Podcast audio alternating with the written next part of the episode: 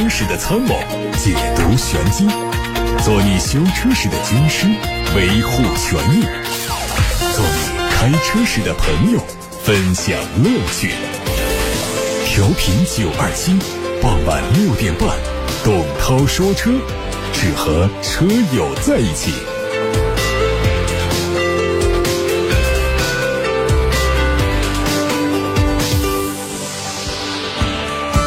各位好，我是董涛，六点半到七点半回答大家的选车用车提问，沟通热线是零二七八六八六六六六六，可以留言。另外是董涛说车的微信公众号，可以图文留言。新闻：最近宝马发布了二零二一年在中国的战略规划，宝马集团将在今年为中国消费者带来二十五款全新和改款产品，包括 iX、M 三、M 四、mini 三门版、五门版，以及年初刚刚上市的宝马二系的。四门轿跑等等，在车机端这方面，宝马还会在今年推出全新的 HF 人机交互系统，系统会率先搭载在宝马的 iX 车型上，进一步提升数字化操作的直观性和便捷性。另外，微信车载版也将在今年正式推出。海外媒体。曝光了一组新款兰博基尼 Urus 的路试照片，可能在2022年左右亮相。它的前格栅从现款的不规则造型变成横向的贯穿式条幅，两侧增加垂直布局的设计，让新车看起来更凶狠。侧面造型和现款一致，尾灯内部造型细微改变，排气还是双边四出，整体细节基本跟现款一致。动力用的是 4.0T 的。双涡轮增压 V8 发动机没有变化，匹配八速的自动变速器以及四驱系统。不过新车的最大功率或最大扭矩应该会有小幅度的提升。网上传出一组新款本田雅阁的实拍图和部分配置信息，外观相比现款做了小幅度的调整，前脸的中网部分采用横向镀铬装饰条来点缀，下方的雾灯区域更大，内部通过一根黑色的装饰条贯穿，并且是连接中网，整体造型更精致。尾部的排气口是粗壮的镀铬装饰条，新车的长度较现款小幅提升，动力还是一点五 T 和二点零升的混动。此前丰田曾经公布在中国的新能源战略。布局推出奕泽和 CHR 纯电动版之后，将推出基于全新 eTNGA 电动架构下的新能源产品。计划在2025年在中国推出十款纯电动车，也是丰田电动化转型的重要一步。我们从丰田中国官方获得消息，首款车型是基于 eTNGA 架构打造的中型 SUV，将在四月份开幕的上海车展上全球首发。这车无论是外观内饰性能，都将是丰田自身的突破，也会更加贴合中国消费者的爱好。另外，丰田在中中国已经注册了多个以 BZ 开头的全新商标，估计 BZ 系列将是丰田 eTNGA 架构下的专属命名，和现有的纯电动车进行区隔。网上还有一组国产的林肯冒险家插混车型的申报图，外观和燃油版一致，蓝色的林肯徽标表明它的电动化身份。动力用的是一点五 T 发动机和双电机组成的插混系统，纯电续航六十四公里。工信部的申报目录上还有上汽大众的 ID.6X 申报图，这是它量产版的第一次亮相。外观是 ID Zoom Z 概念车非常相似的设计，轴距两米九六五，和定位中大型 SUV 的途昂非常接近。它可能在今年的第三个季度上市。根据此前的报道消息，未来新车还会推出第三排的座椅，动力用的是一百五十千瓦的电动机，估计是单电机后驱版本的车型。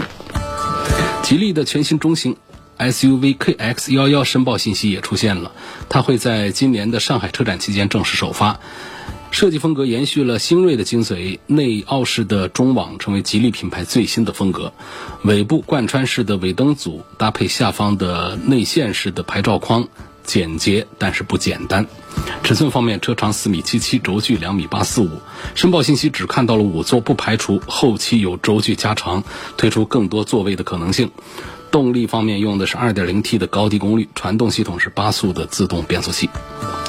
一组五菱新款宏光 mini。EV 的实拍和车型信息在网上出现，将在今年上半年推出。根据已知的信息，新款车型升级了前后 LED 灯组，提供六种外观可选。另外，它还可以选装包括倒车影像、安全气囊等配置，并且配备蓝牙连接，增加了 USB 充电口，同时还提升内部的储物空间。续航方面，它由三元锂电池换成磷酸铁锂电池，最大续航提升到两百公里。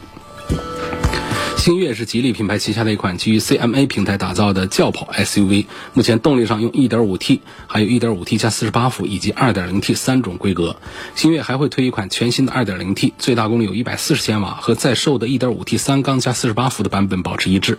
这个动作预示着这个车型将会取代在售的 1.5T 加48伏的版本和在售的 2.0T 车型形成高低。搭配的组合，外观上和在售的 1.5T 版本区别不大，车尾继续是双边两处的排气，尾喉的款式从圆形调整成了梯形。哪吒官方传出消息，哪吒将会在今年推出新款的 U 和 V，基于全新架构打造的增程式轿跑产品，估计也会在今年亮相。它的综合续航里程会超过一千一百公里，配备了恒温热管理系统以及一体式的集成电驱系统，部分场景下可以支持 L 四级别的自自动驾驶。新款的哪吒 U 的升级主要是体现在续航上，最大里程从现在的五百公里提升到六百一十公里，另外还会配备二十二个摄像头和雷达传感器，实现 L 二加级别的自动驾驶辅助功能，并且支持换电。新款的哪吒 V 增加了 L 二级别的自动驾驶功能，预计会。配三百六十度的全景影像、ACC 自适应巡航、主动刹车等配置。车内取消掉了所有物理按键，所有的操作都可以通过触控或者是 AI 智能语音来做控制。各位刚才听到的是汽车资讯部分，董涛说车正在直播。现在接下来的时间啊，就开始回答大家的选车用车提问。今天的第一个问题呢，我们回答肖先生的。他说：“听说现在啊，理想啊、哪吒啊都在做增程式的电动车，什么叫？”增程式电动车，它和普通电动车有什么区别？增程式可靠不可靠？会不会是假的电动车？这个也不是假的电动车啊。增程式是什么意思呢？就是增加行驶的里程，这是简单的字面的理解。从结构原理上讲，我们的电动车呢是需要额外的对它进行充电，然后呢由电池释放电能给电机，那电机通过运转带动车子跑。而这个增程式呢，通常会通过燃油发动机来发电，给电瓶充电，电瓶里面的电再给电机，电机转动，带动车辆往前跑。所以这样的话呢，同样是这加五百块钱的油，我们在燃油车上可能就跑六百公里，但是在增程式上就可能跑到一千公里去，就是这样的叫增加行驶里程的这么一个呃字面的一个意思。增程式的这个汽车。实际上呢，增程式的汽车呢，在目前汽车界里面呢，并不认为他们是领先的，相反认为呢，它是一个比较中庸的一个套路。因为这样的增程式的这个设计思路呢，在很早以前就有，在电动车还没有这么兴盛的时候，甚至在一些卡车上都在用这样一种技术。那么在现在的少数品牌在用这个增程式的电动车的这么一个思路的时候呢，并不是被。汽车业界所广为看好的，大家目前看到的这个大的方向呢，仍然还是纯电动的这个方向，以及直接用这个氢燃料的啊这样的这个新能源汽车。增程式呢，它也是一个过渡啊，也是一个过渡。但是在目前来看呢，我们目前的这个不管是理想啊，还是哪吒，他们做增程式呢。这个性价比的表现各方面呢还是不错的，还是有自己的一些现阶段的一个优势。只是说这一项技术呢，并不是那么的带着大趋势的啊一个物种。下面我们要看到的一位网友啊，在平台上留言跟我们分享了他的用车感受。我觉得这样的帖子我们一定优先的跟大家来分享啊。这网友的名字叫周全，周全留言说听节目好久了，晚上睡觉之前呢都有听前一天的音频的习惯，这个是通过我们的微信公众号来听往期的节目的音频的。从来没有互动过，听大家都在说自己的爱车，我也来 说一说。他说我的车是第八代的雪佛兰迈锐宝一四款，二点零升的自动豪华版，二零一五年元月份上牌，现在已经开了十三万多公里，这是我的第一台车。当初买车就是看上了氛围灯，它底盘也还不错。这个一四款呢是上市款上改进了一些小的问题，增加了一些配置之后来的，个人觉得还比较完善。六年开下来啊，通用这个平台的通病啊，我都遇上了，换了进排气的很多的设备和配置，包括风扇、尾箱锁、这个尾箱的漏水等等。这些处理起来呢，都是一两百块钱可以解决的。自己的行车质感要求比较高，在十万公里的时候换了四条减震，目前感觉跟新车差不多。动力呢，确实二点零的很弱，大脚油门呢也能解决问题，变速箱的顿挫也能接受。油耗方面，因为高速和环线跑得多。从没有清零过的油耗是八点七，我也可以接受。保养方面喜欢自己动手，使用原厂规格的全合成的机油和滤芯，目前是一万二到一万五保养一次，妥妥的。说这整体这车开起来感觉还是很喜欢的，没有烦人的毛病。等等，后面大概就是说的其他的一些话题了啊，就不念了，就说的一个雪佛兰的老款的一个迈锐宝的一个感受。感谢这位叫周全的网友，李林说：“涛哥，谈一谈汽车的主动刹车有多大个作用？然后加装主动刹车好不好？和原装有多少差别？我建议这个还是不要加装，因为我实在是对于原装的主动刹车系统的可靠性啊，我都持一个怀疑的态度。我们加装的，我觉得就更不靠谱了。现在这个汽车的主动安全系统的普及率是越来越高。”以往只是在高级车上才会出现主动刹车，现在在一些紧凑型的车上也可以看到了。但是呢，对于这个主动刹车系统呢，也有很多的质疑的声音。那首先，这个主动刹车系统它相对于现代的这个汽车行业的发展来说，是一个不错的呃智能化的系统。它的工作原理呢，就是通过车辆前部的一个雷达来探测跟前车的或者说跟前面障碍物的距离。当系统判断自身的车辆和前方障碍物即将发生碰撞的时候，它就会主动激活刹车系统，对车辆进行有的是减个速，有的直接可以干停刹停。那么它的主要的好处还是尤为明显的提升了外出行车的安全性啊，尤其是我们在人多的时候，或者是我们在开车的时候自己走神的时候，它可以及时的出面化解一些风险。啊，它通过雷达波检测驾驶员周围的盲区，通过语音信号等等不同的形式来提醒我们驾驶员注意行车安全。所以，对于拥堵路况、对于红绿灯路口，啊，充分的可以体现出这个主动刹车系统的实用性，啊，还是非常高。但是它其中的缺点在于哪儿呢？就是第一个就是它的，我们看了很多的测评，有大量的大牌的车，其实刹不停。其实是把障碍物给撞飞的，也就是它有时候能刹停，它有时候不能刹停，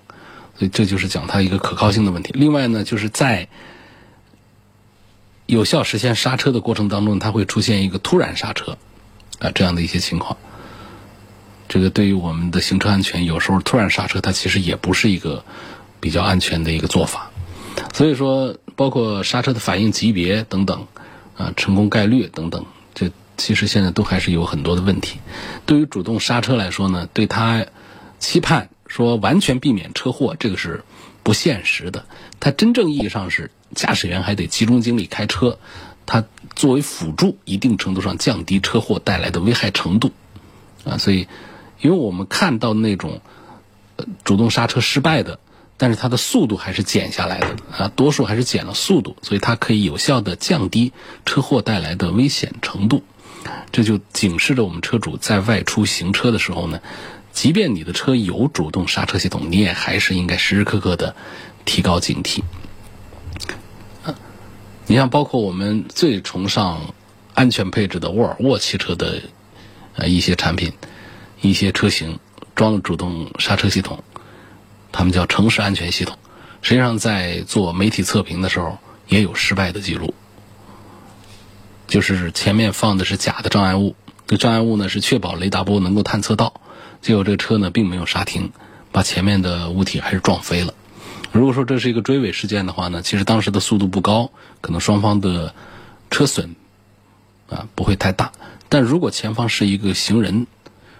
那么这个后果就还是比较严重的。这是关于这个主动刹车，回答这位叫李华林的网友的提问。下一个问题说，我很喜欢宝马的 Mini，是女孩子，那么我应该买它的什么配置性价比最好？呃，Mini 确实是女孩子选择小巧可爱的车型啊，这当中呢就是呃比较单一的一个选项了。原来还有几个车，现在基本上就比较少了。其实我们就看到的奔驰、宝马、奥迪的那种十几万的入门车呢，呃，也很小巧，但是跟 Mini 来相比的话呢，其实也并不构成多强的一个竞争关系。毕竟在风格上讲，那几个就是还是比较常规，只有 Mini 它才是特别突出的这么一种这个外观内饰的这种风格。虽然说车也并不是很好开，但确实是特别讨女孩子喜欢啊。关于 Mini 这个车呢，它至少现在是有在国内市场上呢，咱们能够买到的，就是在售的啊，是有三个形式的，一个是最常规的那种 Mini，然后呢，还有就是一个 SUV 型的一个 Mini Countryman，还有一个呢就是那种加长型的，啊，就是后面有个对开门的这三种。这个首先在这三个方向上，我建议这位朋友呢，你就是自己要定一下，要不要一个 SUV 形式的 Countryman 的。否则，如果我们只要最小巧的话呢，那就是普通版的这个 mini。我们想要第二排的空间再大一点的话呢，它有一个加长版的，后面是对开门的。那我们其实这不同的外形的，它们的动力系统都是差不多的，配置也都是这个分的层级也都是比较接近的。就以这个普通版的 mini 啊，它有三门版、五门版，我们来讲它的这个动力的这个选择的话啊。有三缸的 1.5T，还有四缸的 2.0T，啊，我仍然是建议呢买四缸的 2.0T 的低配，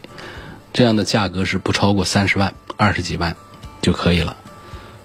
不管你是要买它的五门版还是两门版，这个是自己来看了。如果说它在车标上呢，它会写上 Cooper S，啊，带上一个 S，这就代表是 2.0T 的这个版本。这个不是说我要它的动力多快，那我们开个 mini，很多女孩子开车不要它多快，而是说什么呢？就是它这个四缸机并不是一个高功率的一个四缸机啊，但是呢，确实这个四缸机是宝马家里现在是这个呼声最高的、信任度最高的一款动力，而三缸的 1.5T 呢，在宝马家族里面呢是被验证卖的并不好的，所以我给这位朋友的建议，不管你是买一个 SUV。还是买有买一个长版的，嗯，还是买一个最普通的，三门五门的这种 mini，动力上我建议呢要选它的 2.0T。位网友发过来一句话：如何在节目里提问？我已经看到了你的提问，就这样提问，欢迎把你的问题发过来。下一个问题说叉 C 九零这个车。希望能够从性能和后期的维修保养方面评价一下。这个沃尔沃的 x C 九零这样的车呢，它不是一个太注重性能的。沃尔沃整个的体系的产品都是比较注重安全配置，那么它的人性化，包括它的舒适性，包括它的隔音降噪各个方面，就这些舒适性能都是做的比较弱的。然后后期的维护保养呢也并不便宜，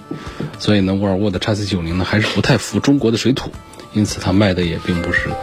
那么好。有位网友在八六八六六六六六上留言，这是谭先生，他说从后期的维修保养、驾驶感、品控方面评价一下英菲尼迪的 QX 五零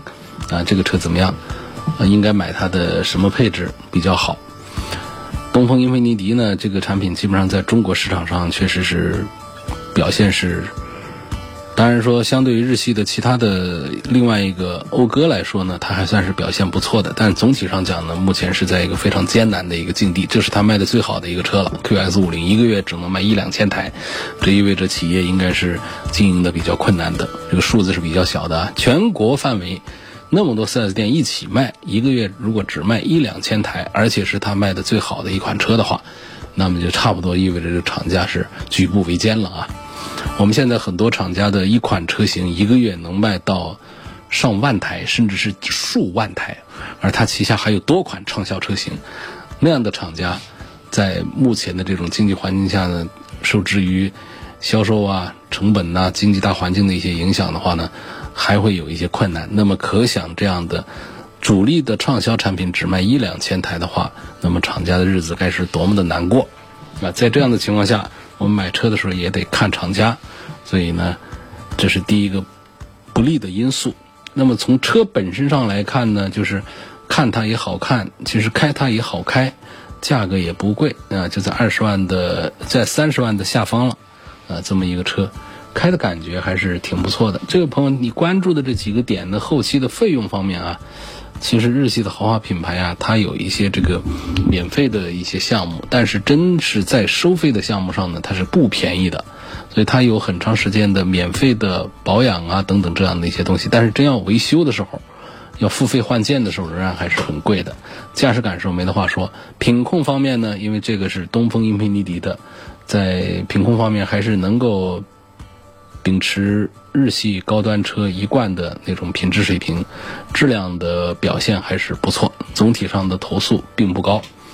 另外呢，他谭先生还问到，如果要买买它的哪个配置比较好？它也是分成一个高低功率的不同，但是它的低功率呢，实际上也是相当于其他品牌的一些高功率。实际上这个车呢，开起来这个动力表现还是不错的，所以没必要追求它的高功率去。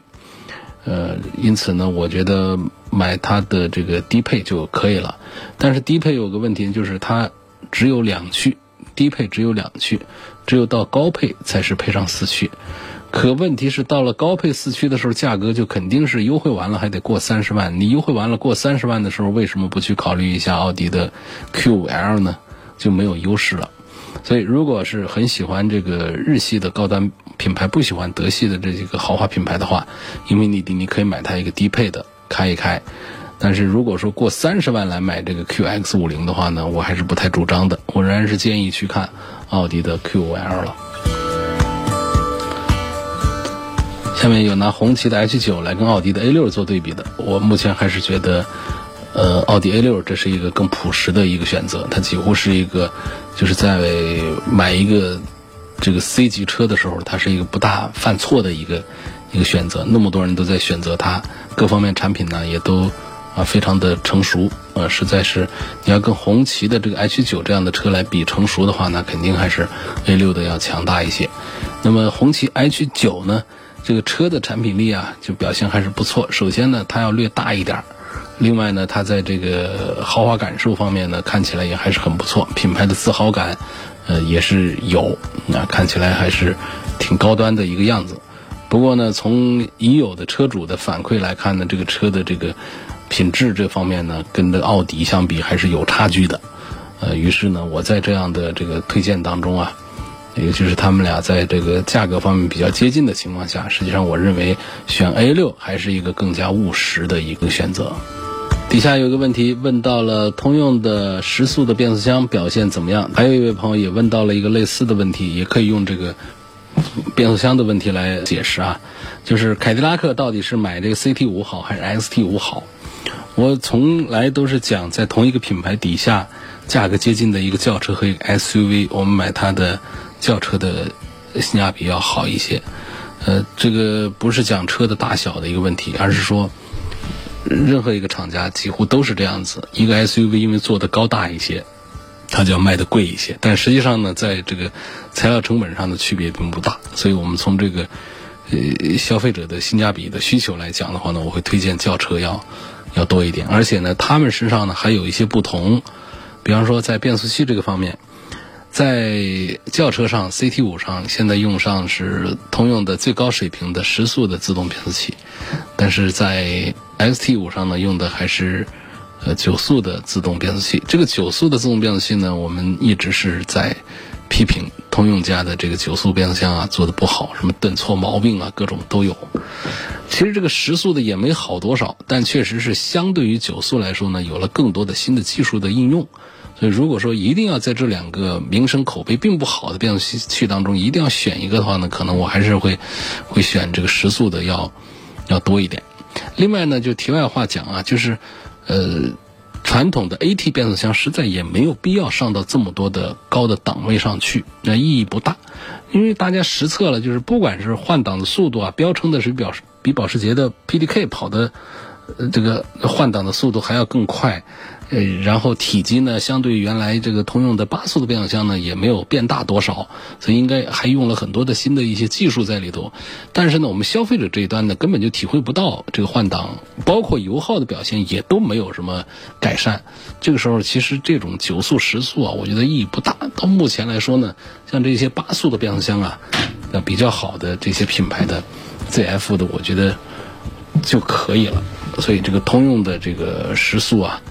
九速啊，这些变速箱档位数倒多，但是呢，并不构成它的卖点。下一个网友问：亚洲龙和君越这两个车怎么选？我今年三十六岁，平时大多数时间都是自己一个人开，工作原因每天都要用车，主要是在市区开，所以想换一款对驾驶员友好的车，看重后期维护省心和行驶品质，希望推荐二十多万的车。就是听说通用的变速箱不太好用，但是我又觉得亚洲龙那个内饰啊太老土了。啊，会觉得亚洲龙的内饰老土，这个意见我倒也觉得挺新鲜的啊。其实丰田的这个设计呢，就是它整个的除了凯美瑞搞得奇形怪状的之外，其他都还是比较板正的那种设计，是比较容易被大家接受的。但是呢，同时也带着一些设计感在里头的。不管是埃尔法呀，还是亚洲龙这样的车，都是类似的这种大概的一种感觉。实际我是不感觉到亚洲龙的内饰是很老气的啊，可能是就是个人的喜好不一样，这位朋友不太喜欢。我在这一组当中呢，我还是赞成亚洲龙要多过于君越，他们两个车的销量是非常接近的，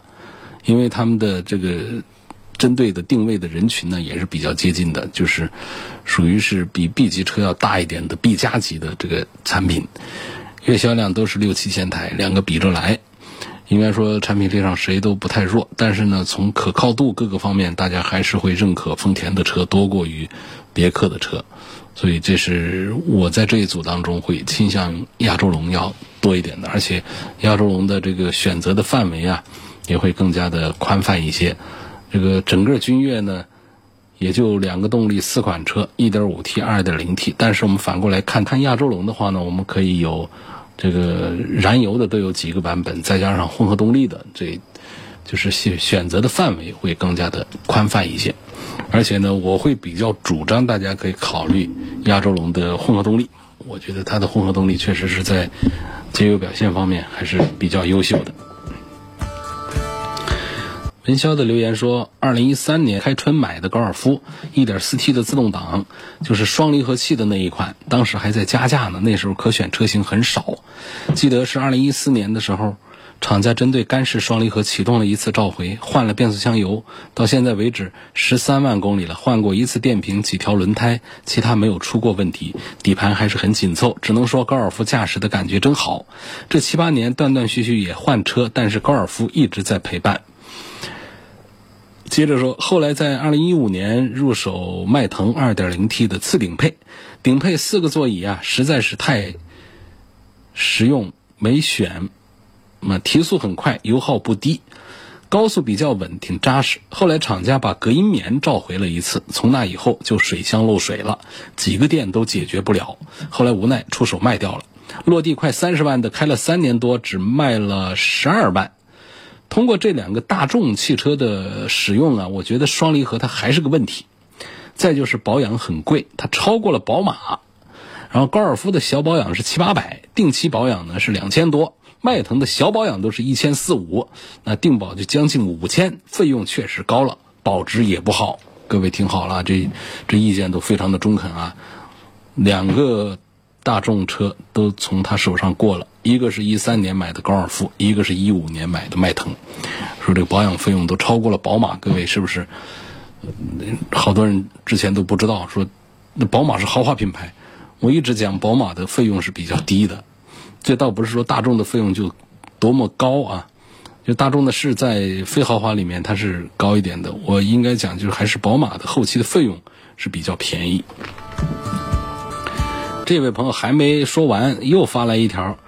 文潇他继续留言，他说：“后来听涛哥推荐，我入手了本田的混动车型 CRV 的最低配，开了两年了，没有任何问题，保养费用很低，特别省油，市区开动力也可以。我从2008年开始就听董涛说车，这么多年，从开始戴手机耳机，到后来的每天下班坐在车里听完，应该是没错过每一期。一件事情坚持这么久，为涛哥点赞，也为自己点赞。好，这把我还夸了啊。”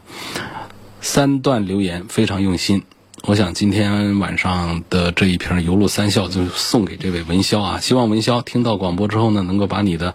联系方式、电话号码、私信发给我，发到这个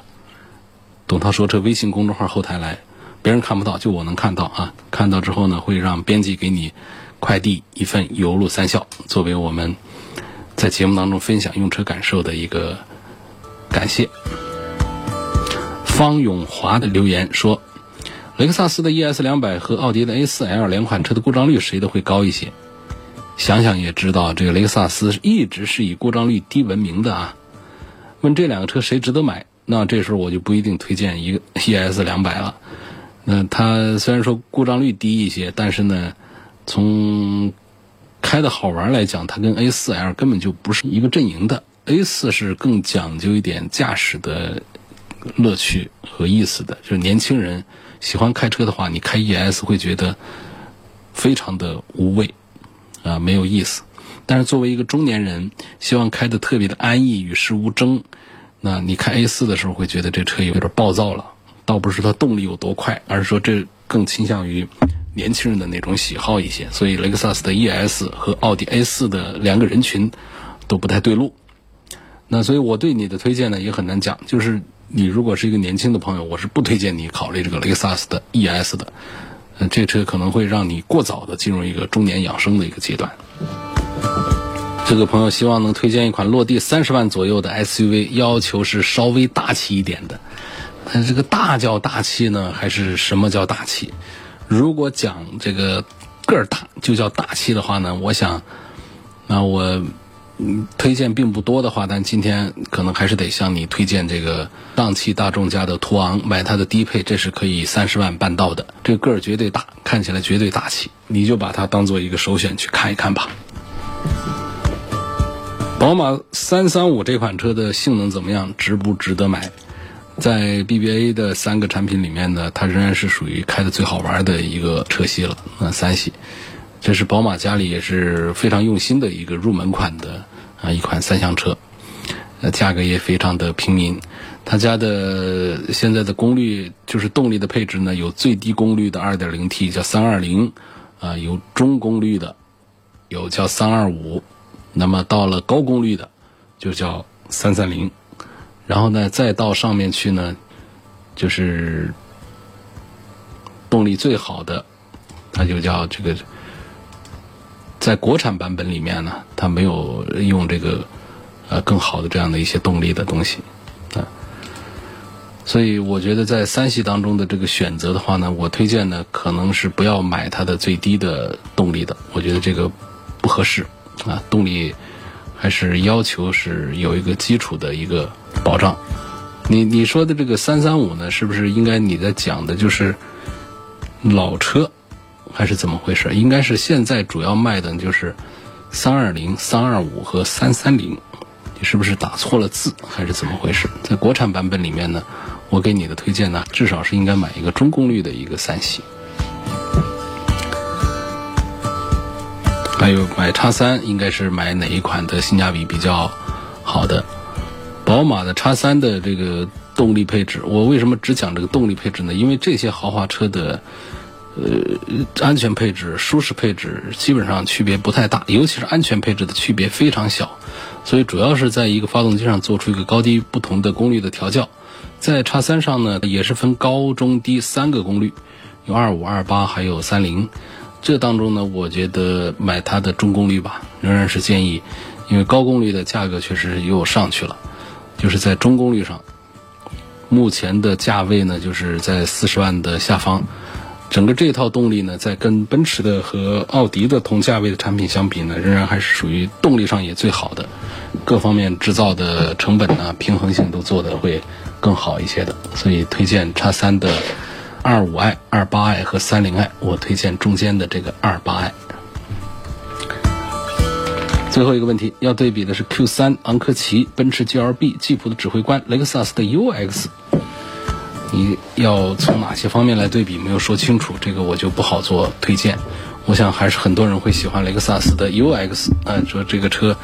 呃，作为很便宜的一个雷克萨斯的一个 SUV，这个看好像看起来挺划算的。但实际上这当中，我觉得雷克萨斯的 UX 呢，我的推荐指数是比较低的，因为雷克萨斯太擅长于。在一个普通丰田的一个车子上做了一些内饰的精化之后，呃，贴上一个雷克萨斯的标之后，这车子就会卖得老贵老贵的。它跟其他的豪华品牌和普通品牌之间的差异啊，